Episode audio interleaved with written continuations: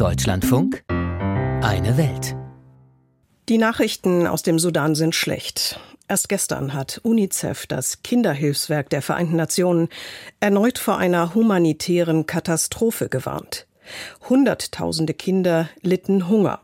Zehntausenden drohe der Hungertod. Millionen seien auf der Flucht, die Cholera-Gefahr nehme zu.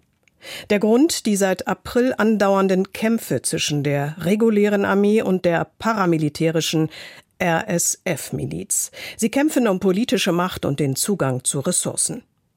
Der Bürgerkrieg habe mittlerweile, so UNICEF weiter, zu der größten Vertriebenenkrise bei Kindern weltweit geführt.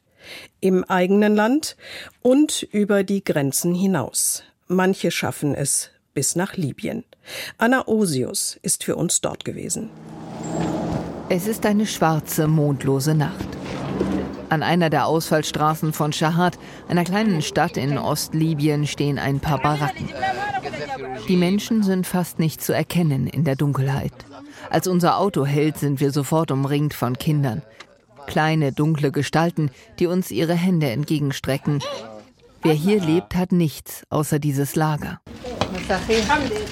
Sie stammen aus dem Sudan, berichtet Fatuma. Sie haben die Not hinter sich gelassen, den Krieg. Manche sind erst jetzt gekommen, manche sind schon lange da.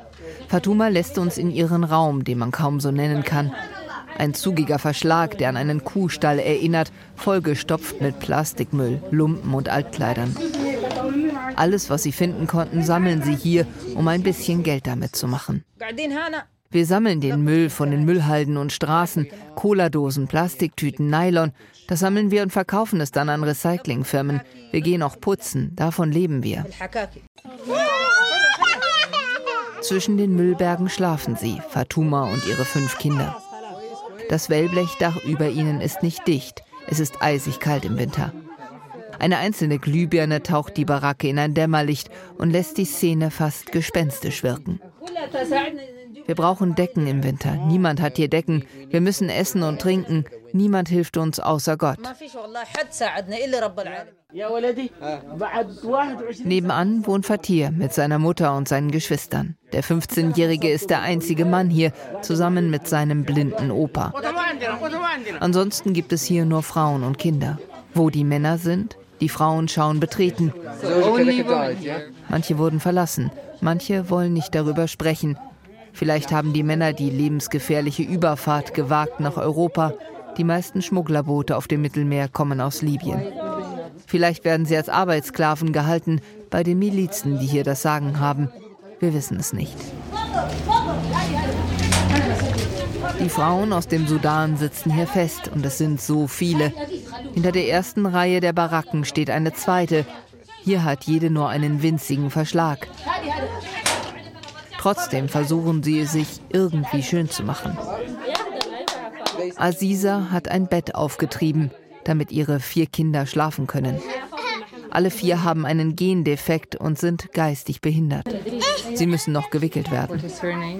Dieses Bett in dem Stall mit einem Moskitonetz darüber, fast wie ein Himmelbett, wirkt wie ein kleines Wunder, ein winziges Paradies inmitten der größten Not. Die Kinder werden zum Betteln losgeschickt, jeden Tag und zum Müll sammeln. Aber die Menschen in Ostlibyen haben meist selbst nicht viel. Und trotzdem alles noch besser als der Sudan, sagen die Frauen. Und sie machen sich Sorgen. Wir haben noch Familie im Sudan, aber wir können sie nicht mehr erreichen. Das Telefon ist tot.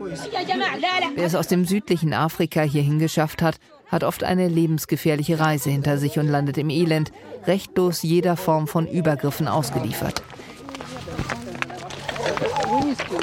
Hinter den Baracken steht eine Villa. Sie gehört dem Chef der Ausländerbehörde, sagen die Frauen.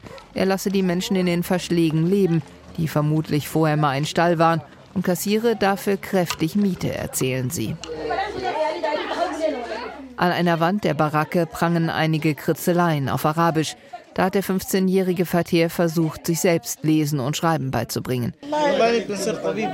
Er möchte später Arzt werden, sagt er. Keines der Kinder geht hier zur Schule, erzählen sie. Dazu bräuchten sie Geld, das sie nicht haben, und einen Pass. Und den hat hier kaum jemand. Es gibt keine Papiere, keine Dokumente, keine Bildung. Wir sind Menschen, die es nicht gibt, sagt eine der Mütter. Mein Traum für die Zukunft? Ich wünsche mir nur eines, dass meine Kinder etwas lernen können, dass sie zur Schule gehen können, dass sie auf dem rechten Weg bleiben. Ein paar Frauen haben einen winzigen Fernseher aufgetrieben, mit einer kleinen Antenne darüber. Gerade flimmert ein Heimatfilm aus Europa mit arabischen Übersetzungen über dem Bildschirm. Eine Schnulze aus den Bergen. Die perfekte Idylle. Es gibt Häuser, Natur, Sauberkeit.